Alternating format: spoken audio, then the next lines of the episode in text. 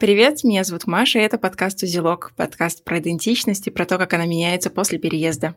Сегодня мы поговорим с Таней. Таня переехала из Минска в Манчестер. Уже сколько, Таня, ты, кстати, там живешь лет? Шесть лет. Уже шесть лет э, живет mm-hmm. там. И поделится тем, как пересобирался узелок, чем отличается жизнь э, в Беларуси и в Великобритании. Привет, Тань. Привет, Маша. Расскажи немного о себе. Ну, я Таня. Не могу сказать, что у меня есть какая-то очень такая яркая идентичность, которая отличается от большинства людей. Я человек, я стараюсь быть хорошим человеком и обычным человеком. Я как-то, пока жила в Беларуси, мне все время хотелось быть какой-то очень особенной и волшебной, и не такой, как все. А после переезда, э, когда начались такие всякие интересные квесты с э, получением виз, э, разрешений на жительство и всего такого, я поняла, что очень хочется быть обычным, нормальным, хорошим человеком.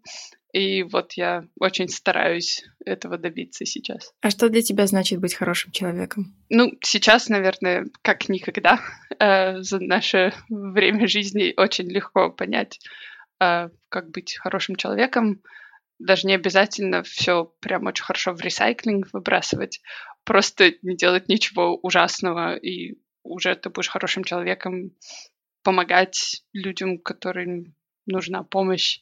Ну и в основном просто не делать никаких таких объективно плохих вещей. Сейчас мир полон черного и белого, э, чуть меньше серого, чем раньше, поэтому сейчас проще. Расскажи немножко о своей жизни в Минске, шесть лет назад или, может быть, чуть раньше, о чем ты вообще мечтала, как ты себе представляла свою жизнь?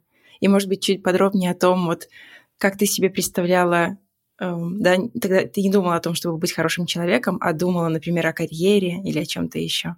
Как это было? Ну, в Минске как-то так очень долго было такое ну, ощущение, что вот все, что в Минске, все не клевое, а все, что вокруг Минска, оно все клевое. И вот у меня было такое, что надо как-то быть лучше, и если ты будешь там очень клевым в какой-то области того, чем ты занимаешься, ты там сможешь куда-то поехать в другое место, я не знаю, в Нью-Йорк, в Лос-Анджелес, в Европу. И у меня довольно много такого было, что быть достаточно клевый, чтобы смочь уехать. Друзья мои тоже уезжали куда-то, потому что они вот были достаточно хороши, чтобы поступить в университет э, или еще что-то в этом духе. А, и в Минске у меня было довольно много такого, что вот мне как-то хотелось уехать, чтобы доказать, что вот я тоже достаточно хороша. Мне кажется, в Минске мне так было комфортно, потому что я родилась, выросла, училась в Минске. Из зоны комфорта я практически не выходила в своей жизни никогда. И даже когда я стала жить одна, это все равно было такое, что если у меня что-то сломалось в квартире, то я звонила папе, и папа там через полчаса приезжал меня спасать. Вот, и вообще не было никаких таких реальных жизненных проблем у меня. Уехать — это было что-то такое, какая-то наполовину мечта, наполовину челлендж, чтобы понять вообще, кто я и что я. Я помню твою мысль, что ты хотела скорее уехать, потому что тебе казалось, что все друзья, вообще все уже уехали. Да, было э, очень много моих э, знакомых стали сначала ездить на зиму, уезжать куда-то в Юго-Восточную Азию, и потом они как-то перестали возвращаться оттуда. Просто они стали уезжать и никогда не возвращаться. И у меня было такое ощущение, что вот часть моих друзей уехала учиться, часть уехала в Азию. Я помню, ты уехала в Варшаву. И я такая, да что ж такое, все уезжают, надо скорее вообще торопиться.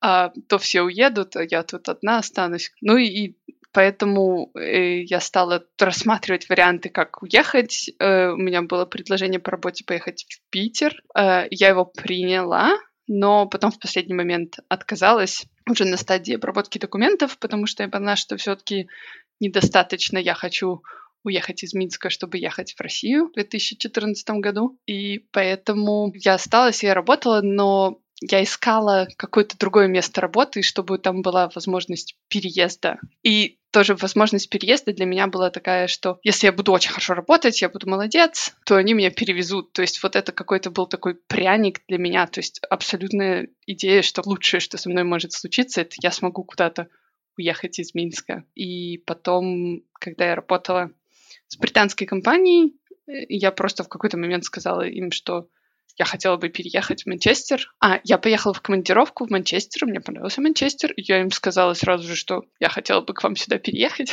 и работать он-сайт. Долго довольно у них заняло это все спроцессить. Вот, но в результате я поехала. И, ну, выбора такого куда ехать не было. То есть у меня была возможность уехать в UK. Я поехала в UK, потому что это была моя единственная возможность куда-то поехать. То есть мечта реализовалась, ты работала достаточно хорошо, была достаточно классной, чтобы тебя перевезли. А что дальше? Как оно все складывалось? Получила ли ты то, что хотела получить? Получила очень много вот этого вот в жизни без, без родителей, которые в любой момент могут приехать и тебя спасти. Вот это было такое, что я, я сюда приехала, когда я переезжала, я представляла себе ситуацию, в которую я перееду одним образом, и когда я переехала, ситуация оказалась совсем другой. И люди, к которым я думала, я еду, совсем не были заинтересованы во мне. Вот, и поэтому я оказалась тут одна. У меня была работа, ходила в офис, я очень не любила выходные, потому что на выходных я оставалась одна сама с собой. С понедельника по пятницу я ходила как бы тусить в офис, работать, ну и заодно с людьми общаться. Но первое время довольно было тяжело, потому что никакого общения такого вне работы и то, что у тебя довольно сильно падает уровень жизни. То есть в Минске мы все такие были IT-бояре, ездишь везде на такси, ты вообще самый клевый, ты ездишь в отпуск, все, весь мир для тебя. Вот, э, сюда переехав, я поняла, что я не могу позволить себе снимать квартиру. Я снимала комнату, ну, то есть ты не можешь поехать куда-то на такси, это роскошь. Там сходить на маникюр — это вообще большие затраты. К этому надо было привыкнуть. Ситуация у меня сейчас не такая, просто когда я переехала, потому что я так хотела переехать, соответственно, компания, которая меня перевозила, они тоже знали, что я хотела переехать, ну и, соответственно, перевезли меня на зарплату которая была соответствующая моему уровню желания переехать. Первое время э, я очень старалась как-то со всеми подружиться и следовать э, традиционным в Британии способом проведения свободного времени. И оказалось, что в Британии очень сильная культура потребления алкоголя.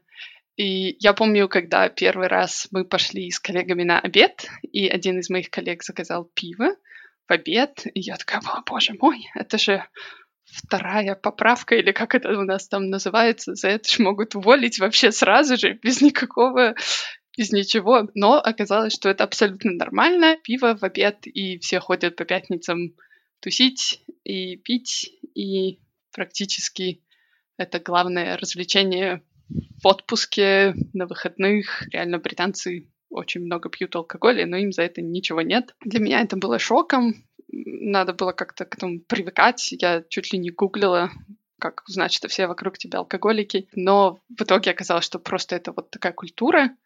И сейчас у меня есть даже книжка про социальные нормы Британии, что-то в этом духе. Мне муж купил, и я ее читаю, и там про то, как алкоголь — это такая социальная смазка для британцев. Не очень открытые, не идут на контакт с незнакомцами, и поэтому нужны какие-то специальные социальные ключи для того, чтобы общаться. И вот алкоголь один из них. Э, собаки, например, это другой. Если ты идешь по улице с собакой, то абсолютно нормально заговорить с человеком, и ты можешь с ним подружиться, потому что у вас есть собаки, и ваши собаки играют вместе. Если ты просто подойдешь на улице к кому-то и начнешь с ним разговаривать, то они начнут медленно пятиться и просто будут уходить от тебя и не хотеть с тобой общаться. Ну вот э, такая страна. И мне кажется, для меня это, в принципе, хорошо. То есть мне это вот очень подошло. Не то, что все очень к тебе сразу открыто идут общаться и делятся с тобой самым сокровенным, когда ты очень не хотел этого, и вообще ты просто пытаешься на автобусе доехать до дома. И как тебе история с алкоголем? Сначала я пыталась с ними пить на выходных. Я поняла, что если я пью чаще, то у меня меньше похмелья. И я такая буду тренироваться, чтобы лучше переваривать алкоголь и подружиться со всеми. Но потом я поняла, что это, в общем, путь никуда. Я, когда переехала сюда, я еще стала ходить довольно много в тренажерный зал, потому что это был для меня такой очень хороший вариант борьбы со стрессом. То есть кто-то ходит на психотерапию, кто-то ходит в тренажерку. Я выбрала второй вариант дешевле. И я поняла, что я иду в пятницу вечером я пью, а в субботу утром я иду и пытаюсь приседать с каким-то тяжелым весом. Мой организм вообще не понимает, что происходит. У меня никаких результатов нет. Мне постоянно как-то, ну, не очень, не очень хорошо физически. Ну, и я прекратила это. А, соответственно, довольно большая категория людей, которые больше почти ничем не занимаются в свободное время, как хобби, только алкоголем выпадает из моих потенциальных друзей. я поняла, что для меня, ну, так лучше. Вот, то есть я спокойно могу жить без этих людей, а, чем с постоянным похмельем. Как еще ты адаптировалась? Как пыталась э, там найти своих друзей? Может быть, еще какие-то способы адаптации? Ну, у меня самый большой, самый такой рабочий для меня вариант найти друзей — это работа, Э, вот в этом плане офис для меня это очень хороший вариант. И когда мы все сидели э, в локдауне дома, э, я была в локдауне одна. Это такой был опыт. Можно сказать, что-то близкое к випассане. То есть не то, чтобы я не разговаривала ни с кем, но я не разговаривала ни с кем, кому было интересно со мной разговаривать. Я тогда стала много ходить, поняла, в чем прелесть подкастов, потому что если ходить с музыкой, через три трека становится скучно. Но очень большая была да, разница в том, что когда ты в офисе, ты со всеми общаешься, когда ты работаешь из дома, у тебя просто звонки, звонки все сугубо по делу, потом все отключаются и тут жить свою жизнь. У меня вот было, что я отключалась, и у меня такое было. Ну, теперь нечего делать. Но зато э, в результате это ускорило прогрессию моих отношений. И да, с моим мужем мы тогда в локдауне были отдельно, в разных городах даже, и как только стали снимать какие-то ограничения, мы сразу съехались, чтобы жить вместе и поженились. Уже когда вот мы стали жить вместе, мне стало понятно, что вот здесь кто-то тоже есть. То есть до этого я была в UK абсолютно одна, но потом вот появился муж. Стало понятно, что дом теперь здесь.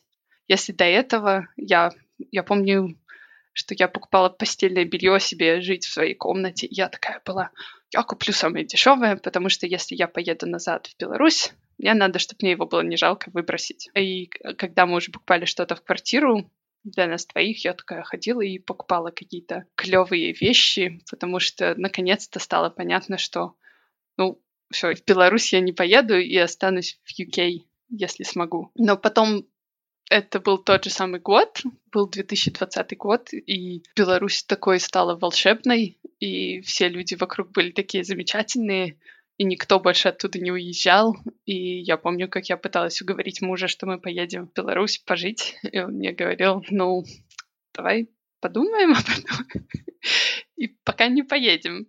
А я ему говорила, да давай, поехали, хотя бы на год потом самолеты перестали летать, и никуда мы не поехали. А что еще в жизни, может быть, британцев тебе стало, например, понятным, близким? А что, наоборот, каким-то непонятным, что ты, вот кроме, допустим, алкоголя, да, что ты не принимаешь до сих пор? Такая маленькая вещь. Ну, в отпуск, вот я когда езжу, мне надо все вокруг посмотреть, везде там по всем экскурсиям, а в основном британцы, они едут, и они остаются в отеле.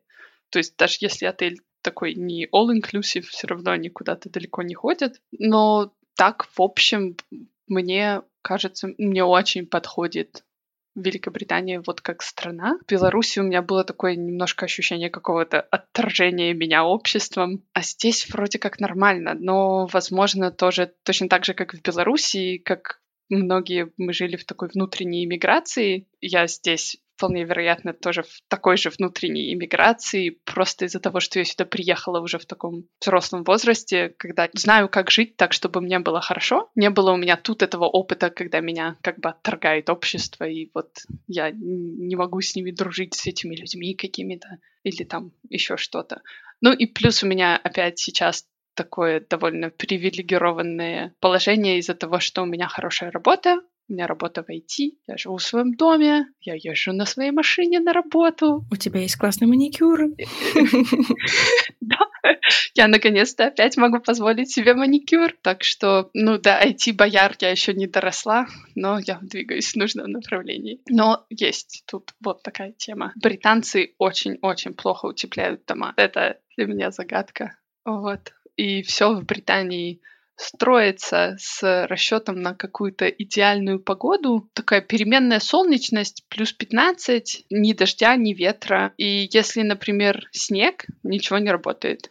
Если сильный ветер, поезда не ездят. В домах у них двери, под входной дверью будет щель или там такой э, окошко для писем, которое зимой будет покрываться морозом. И они такие, ну что? Ну, у нас же обычно не холодно. И я такой, ну, у вас же прямо сейчас минус 5, может утеплить. В этом плане дома холодные. И я помню, что я когда переехала, я переехала со своей теплой домашней одеждой, которая никоим образом не теплая домашняя одежда для Великобритании, а в лучшем случае это то, что ты носишь в самую жару дома. К этому мне надо было привыкнуть. То есть первые пару лет я помню, что я, мне постоянно было очень холодно, особенно дома. И сейчас у меня даже есть электрическое одеяло, с которым я сплю зимой. В описании написано, что оно хорошо для престарелых, а их держать в тепле, и я думаю, ну ничего, я как раз ложусь спать в 9, мне нормально.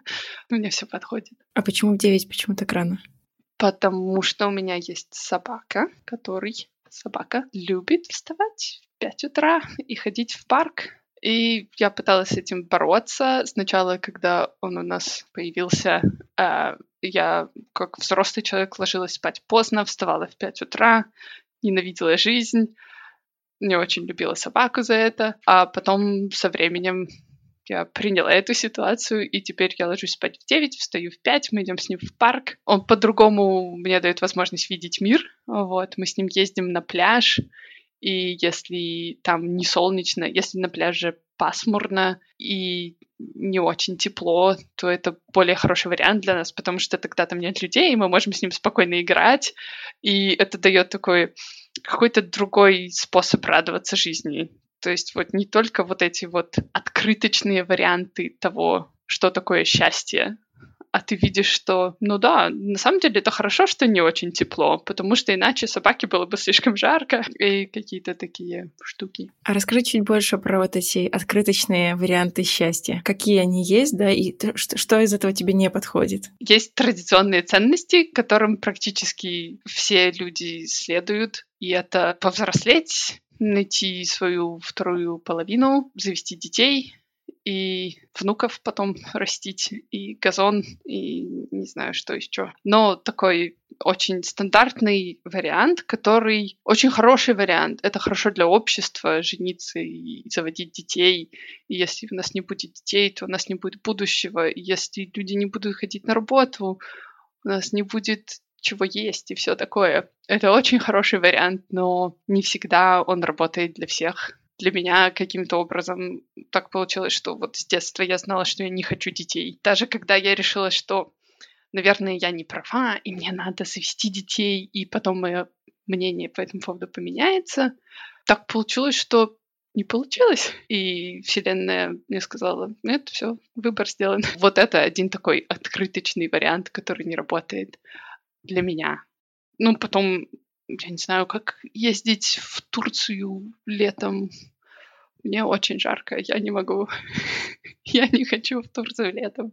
Я хочу на север летом, а в Турцию зимой, когда там никого нет. Я люблю ходить и исследовать. Например, если я еду в какой-то очень красивый город, известный своими открыточными видами, я не хочу делать фотографии этих открыток. Я хочу пойти и посмотреть, как там люди живут. И если иду в замок, я хочу в ту дверь, которая закрыта, но она очень маленькая. Я хочу посмотреть, что там в этой двери. И, скорее всего, там кладовка, где просто метелки лежат или что-то в этом духе. Но мне это интересно. Куда интереснее, чем смотреть какие-то постановочные, как это называется, когда бои там, или смена караула, что-то в этом духе. Ну и плюс, в принципе, у меня есть вот эта цель быть хорошим человеком, иногда быть хорошим человеком значит делать выбор, который, возможно, не принесет тебе этого такого мгновенного счастья или того, что кажется, что будет счастьем, но в долгосрочной перспективе это будет правильный выбор и приведет тебя туда, где тебе надо быть. Это зависит от ситуации, в которой ты находишься. И, ну, есть такая тема, что это кажется, что у тебя сейчас есть выбор, и ты можешь сделать в своей жизни все, что угодно. Но ситуация, в которой ты сейчас, это результат каких-то десяти выборов, которые ты сделал в прошлом. И поэтому так важно каждый раз делать какой-то ну, выбор с расчетом, с мыслью о будущем, не просто с мыслью о мгновенном результате. И для меня сейчас, ну, в Британии гораздо проще быть хорошим человеком, чем в других местах, потому что это такое безопасное место, и ну, мне повезло, что я сейчас здесь и не где-то в другом месте. Здесь нет голода, здесь как бы, ну, все, все легко и просто, и какие-то выборы, они, ну, выбор, который надо сделать, он простой. Есть возможность открыто говорить, что ты думаешь, и ну, для меня, например, это важно. И не быть в ситуации, когда тебе надо притворяться или делать что-то, что очень не хотелось бы делать, но у тебя нет другого варианта. Мне очень, очень хотелось э, как верный результат жизни в Минске, который столько раз был полностью построен с нуля. Мне очень нравились старые дома. И я помню, что я прям ходила по центру Минска и смотрела на эти дома начала 20 века, и я думала, круто было бы жить в таком доме. И когда мы покупали дом, мы купили дом э, викторианской эпохи, дом, которому 140 лет. И я очень была рада высоким потолкам и большим окнам. И я думала, что вот, наконец-то у меня такой клевый, красивый дом, в котором есть камин. И потом я поняла, что в доме нет ни одного прямого угла. Дом постоянно пытается развалиться. Дом не построен к нашей современной жизни. Ну, наверное, это про то, что везде ты думаешь, что ты чего-то хочешь, и у тебя есть какая-то такая идея, как ты куда-то переедешь, и там будет все круто, замечательно. Ну, везде просто жизнь, и есть свои плюсы и минусы. Это точно. Что для тебя еще было такой новостью? Они плохо там утепляют дома, э, старые дома э, специфически построены, не предназначены для современных людей. Они много пьют. Что-то еще? Ну, оно так, наверное, звучит, что мне тут не очень нравится. Но я считаю, что я тут прижилась, и хорошо мне все подходит здесь. Очень красивая природа, и на выходных много времени провожу тем, что просто езжу в какие-то холмы тут недалеко от того, где я живу, и просто хожу, и вот красиво. Ну, это что-то, что точно поменялось, да, по сравнению с Минском? Во-первых, появилась собака, которая... Ну, у тебя всегда, там, там, не знаю, я помню, была кошка, потом в Британии ты завела кота, и я сильно удивилась, когда ты завела собаку. Да. Ну, я не хотела заводить собаку. Собака случилась. Мы с ним не были друзьями сначала. Первые две недели я от него хотела избавиться. Потом я узнала, что есть такое... Это как, как послеродовая депрессия, но для собак. Называется puppy blues. И довольно нормально э, не сразу полюбить своего щенка. Ну да, сейчас мы вот с ним везде ходим, и даже если ты не хочешь выходить на улицу, ты хочешь сидеть дома, потому что погода плохая или нет настроения, или ты думаешь, что у тебя нет сил, потому что сидеть целый день за компьютером очень устаешь, то, ну, когда у тебя собака, у тебя нет выбора, надо вставать, идти, и он так радуется всему, что ты тоже начинаешь радоваться больше жизни, и ты начинаешь ценить больше вообще какие-то минимальные прелести. И иногда, ну, я вот сейчас понимаю, что из-за того, что я каждый день хожу с утра в парк, я видела каждый этап, каждый цветок, каждое дерево, которое зацвело. Там листики, когда появляются первые э, весной.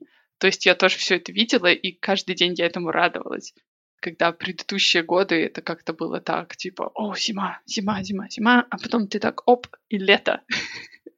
и ты не замечаешь, и время проходит быстрее, и ты не ценишь его. Такие какие-то хорошие штуки, которые собака приносит. Но в 5 утра зимой в снег мы с ним тоже ходили в парк, и это было не самый приятный опыт моей жизни. Но ничего страшного. Так что, если кто-то думает заводить ли собаку, заводите. Я хожу в тренажерку Вот мне это очень помогает как э, борьба со стрессом или вообще с чем угодно. Но я не знаю, это у меня как адаптация, это больше как адаптация вообще к жизни, к тому, чтобы быть живым человеком. Вот, потому что, мне кажется, наверное, у меня были какие-то проблемы с контролем гнева в прошлом, потому что все, что не происходило, если оно было не так, как мне хотелось, меня это прям очень выводило из равновесия, и я думала про это, а сейчас я знаю, что вот если на работе там что-то не так, как мне хотелось бы, я иду приседать. И если я приседаю и все равно думаю про это, я понимаю, что надо просто добавить немножко больше веса и тогда приседать. И потом все мысли проходят из головы. И ну, как ты понимаешь, что ну, не так, не так это на самом деле все важно, потому что очень много есть вариантов э, медитации. Есть йога, есть просто медитация, есть всякие варианты. И для меня сейчас поход в тренажерку — это своего рода медитация и просто метод избавиться от всех мыслей из своей головы и дать возможность своему сознанию поработать над этим без сознания. А еще вот у меня случилась такая адаптация. Я теперь пью чай с молоком. У меня даже есть такой чайник нарядный, и чашки, и молочник, и вот я его ношу на подносе и пью чай с молоком. В пять вечера? Нет, с утра. Они не пьют, на самом деле, в пять вечера чай. А, называют а, вот север Англии, они называют ужин ти, потому что вот этот пятичасовой чай, но на самом деле это просто ужин, который не включает в себя чай. Весь чай происходит с утра. Загадочная вообще страна. И столько надо было переучить э, английских слов, как всякие одеяла и кабачки. Оказалось, что мы учили вовсе не британский английский, а американский английский в школе. Адаптации к такой жизни в UK у меня нету такой каких-то подходов к тому, как адаптироваться. Просто развивать самостоятельность надо было. Вот. Э, один из вариантов, э, как мне помогает адаптироваться к жизни, это походы в тренажерный зал. Э, для меня это вариант медитации. До этого я долго довольно занималась йогой. Когда я практиковала много довольно йоги, то есть физическая часть для меня стала простой, какие-то более сложные позы не получалось делать, потому что я не сверхчеловек, как многие преподаватели йоги. И поэтому в голове продолжали крутиться мысли. И очень легко было пойти и сделать, я не знаю, три часа практики йоги и все равно продолжать крутить вот такие обсессивные мысли в голове про то, как там что-то случилось или кто тебе что-то не то сказал. И когда я стала ходить в тренажерный зал и заниматься с весом, это все очень легко оказалось контролировать. И просто если я приседаю, и мысли все еще в голове, я добавляю еще 5 килограмм, приседаю опять, мысли прошли, прошли. Все мысли сфокусированы исключительно на том, чтобы не упасть. Ну, для меня это очень хорошо работает, потому что когда я не думаю о чем-то постоянно, мое подсознание может подумать об этом, избавившись от сознания, и тогда это дает более объективную картину и возможность вот сделать эту такое обнуление и посмотреть на ситуацию со стороны и посмотреть реалистично, насколько это большая проблема. Потому что э, вот такой пример у меня был в Британии. Мне нужно было сдавать экзамен для того, чтобы получить водительские права. Нельзя было просто поменять. И на мою первую попытку сдать на права я провалила, потому что мне сказали, что я слишком самоуверенно вела машину, и в какой-то момент я должна была кого-то пропустить. Я не пропустила, или что-то в этом духе. Я пришла домой, и я была такая расстроенная вообще, э, как будто весь мир просто... В общем, ничего страшнее в мире не произошло в тот день, кроме моего провального экзамена. И потом я сходила в тренажерку, позанималась, и я поняла, что как бы все нормально. Я просто не была готова к экзамену. Я водила не так, как надо было.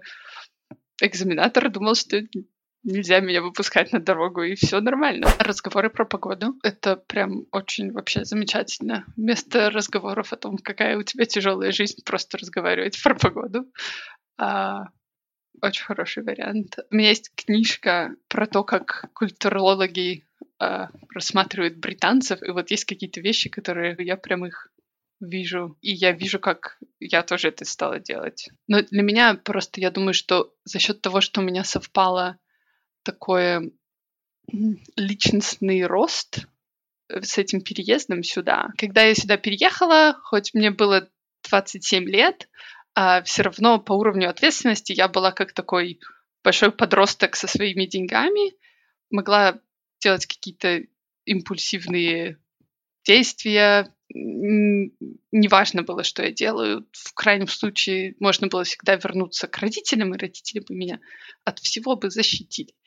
А переехав сюда, мне пришлось полностью взять ответственность за себя на себя. Это для меня совпало с тем, как я здесь э, адаптировалась. И я не могу вот реально сказать, что из этого это я и что из этого это страна. Ну, интересно. Я знаю, что очень многие, кто переезжает в другой город, чтобы учиться в университете, они проходят через этот этап в более раннем возрасте. Наверное, это проще. Ну, я думаю, что это значительно проще, потому что я помню, я там засыпала в своей комнате с... Я даже не было своей ванной. И я такая была, блин, мне 30 лет, что я тут делаю? Когда тебе 20 лет, и ты заводишь друзей, и вот все это в первый раз, я думаю, что это гораздо проще, и ты просто становишься более самостоятельным человеком раньше. Может быть, эти отличия видны, если ты сравниваешь себя с друзьями э, из Беларуси, которые, может быть, остались жить там или переехали. Чувствуешь ли какую-то разницу? Наверное, в основном то, насколько проще что-то купить, вот это становится гораздо менее, менее значимо в твоей жизни, потому что здесь насколько проще купить э, и вот эта часть. И ты гораздо больше ценишь, если что-то сделаны людьми. В Беларуси у нас наоборот, по крайней мере, раньше был этот баланс, что-то сделано, там, домашняя еда. Кто ценит домашнюю еду? А здесь ты понимаешь, что домашняя еда — это круто, потому что многие люди не умеют готовить или не хотят готовить, и они просто живут вот с этих магазинных... Они даже не полуфабрикаты, но уже все готово, тебе только надо это съесть. Я вот поняла, и это случилось не так давно, что если ты не общаешься с кем-то два года лично, то очень сложно потом это восстановить. Очень сильно теряется контакт, и за счет того, что жизнь настолько разная, сложно потом найти вот эти точки соприкосновения, чтобы опять было о чем говорить. Хотя я бы не сказала, мы с тобой где-то два года как раз-таки не разговаривали, когда мы с тобой созвонились, было очень легко. Может ну, быть, да. это мое ощущение. Ну, нет, ну, да, у нас не было такого, что ты мне могла просто позвонить, да. Мы это организовали. Это такой был, типа, вот в этот день, вот в это время мы созвонимся. Ну, нелегко начать. Вот как машина, когда она начинает ехать, вот надо mm-hmm. довольно много сил на то, чтобы вот начать это. Со временем ты просто так с друзьями становится тяжелее и тяжелее общаться, особенно если жизнь уходит в разные стороны. Довольно много моих друзей за то время, когда я уехала, у них появились дети, у них появились совсем другие интересы, и я все равно, ну, как бы, они очень клевые. Для меня важны эти люди. То есть я хочу знать, что у них происходит в жизни. Это вот такое сложнее. Мне кажется, еще один из таких важных аспектов вообще переездов. То есть люди разъезжаются в разные страны. Это что-то, что я недавно обсуждала там, с небольшим кругом людей, что все вроде хорошо, близко дружат, уезжают в другие страны, продолжают общаться. Но какой-то уровень близости, он все равно теряется, потому что пропадает вот эта часть каждодневной какой-то вот э, каждодневных новостей, когда можно позвонить, просто сказать, что у нас сегодня дождь, там, я сегодня гуляла с собакой, а я там поехала в отпуск. Вот какие-то такие мелочи. Меня по этому поводу две недели назад очень отчитала мама. Она мне позвонила и сказала, ты мне не звонишь. Я сказала, ты мне тоже не звонишь. На этом наш конфликт был разрешен. Мы с ней договорились, что я ей буду звонить, когда я гуляю с собакой. Вот, ну да, потому что когда ты не общаешься достаточно долго, у тебя все твое общение сводится к тому, что это обмен новостями. Вместо просто разговора и какой-то эмоциональной реакции, ты просто идешь, у тебя такой репорт. У меня вот дом, у меня собака, собака рыжая, собаку зовут Эдди. Вот, и такое. Потому что, потому что такой большой промежуток между вашими разговорами. Ну и для меня это было еще... Я не очень хорошо умею общаться в мессенджерах, именно когда вот так долго, потому что все время кажется, что это недостаточно большая новость, чтобы ей поделиться, недостаточное событие, чтобы им поделиться. И когда я ездила в Минск, и все были в Минске, я ездила, наверное, каждые полгода. Получалось, что хватало этого. Полгода было достаточно для того, чтобы поддерживать это отношение. А сейчас, когда уже больше двух лет, когда я виделась с, со многими моими друзьями, ну, сложно. То есть ты пытаешься это восстановить, ты пишешь, а, а как у вас дела? Вот, но это все равно такое переходит в обмен новостями. И тогда интересно, то есть, вероятно, тогда теряется немножко эта связь со старыми друзьями, в том числе, может быть, со своей страной. А важно ли тогда заместить это э, ну, вот именно дружбой достаточно близко, достаточно глубокой на новом месте? Как это для тебя? И как считаешь, можно ли построить именно близкие отношения, когда тебе уже там за 30, например, и ты совершенно в другой стране? Я думаю, что дружба очень важна, особенно если ты живешь довольно изолированно от диаспоры. То есть э, вот моя сестра, они переехали, и очень много их друзей тоже переехало в то же место, и они все вместе тусуются. У меня такой диаспоры нет, то есть здесь есть я, и у меня есть мой муж, который не может быть моим единственным контактом, потому что в таком случае отношения не будут работать. Для меня было важно найти друзей. А, и когда я сюда ехала, я думала, что я, я найду легко друзей, я со всеми буду дружить, и все будет круто. А оказалось, что люди формируют свои круги общения довольно рано, строиться в них не так легко. Для меня через работу, потому что ты общаешься с людьми много, ты проводишь с ними время, вот это был для меня вариант, как я познакомилась и как я подружилась. И сейчас у меня есть несколько друзей, но я не могу сказать, что я нашла большую компанию, с которыми я могу, не знаю, ходить на барбекю и показать им, что такое шашлыки. А я вспомнила еще одну смешную штуку. Я помню, что раньше, когда кто-то уезжал за границу, и потом возвращался, и они приезжали, и они говорили с акцентом, или они что-то забывали, как сказать по-русски. У меня все время было ощущение, что они притворяются и что они выпендриваются. До того, как я реально сама попала в такую ситуацию, когда из-за локдаунов, из-за этого всего я два года не общалась с людьми по-русски толком. Э, я разговаривала в основном по телефону либо со своими родителями, либо со своей сестрой. И разговор, когда ты, например, по видеозвонку довольно медленно, нормально можно говорить медленно и думать, и это не выглядит очень странно. И потом я поехала к сестре в гости, и просто первые три дня я не могла нормально говорить, потому что я постоянно останавливалась. Я думала, а как же это перевести? Я переводила в Google Translate.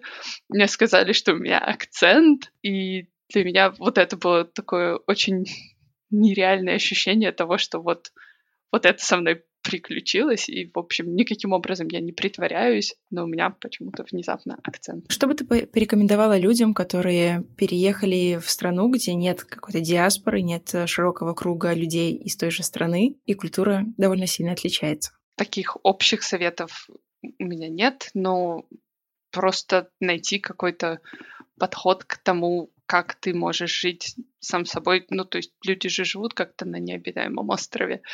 Здесь лучше, чем на необитаемом острове, но не стараться форсировать эту социализацию. То есть, например, для меня таким форсированием было бы продолжать ходить и пить алкоголь с людьми, с которыми мне на самом деле не очень интересно, им со мной не интересно, моему организму плохо, но это для меня единственная возможность социализации.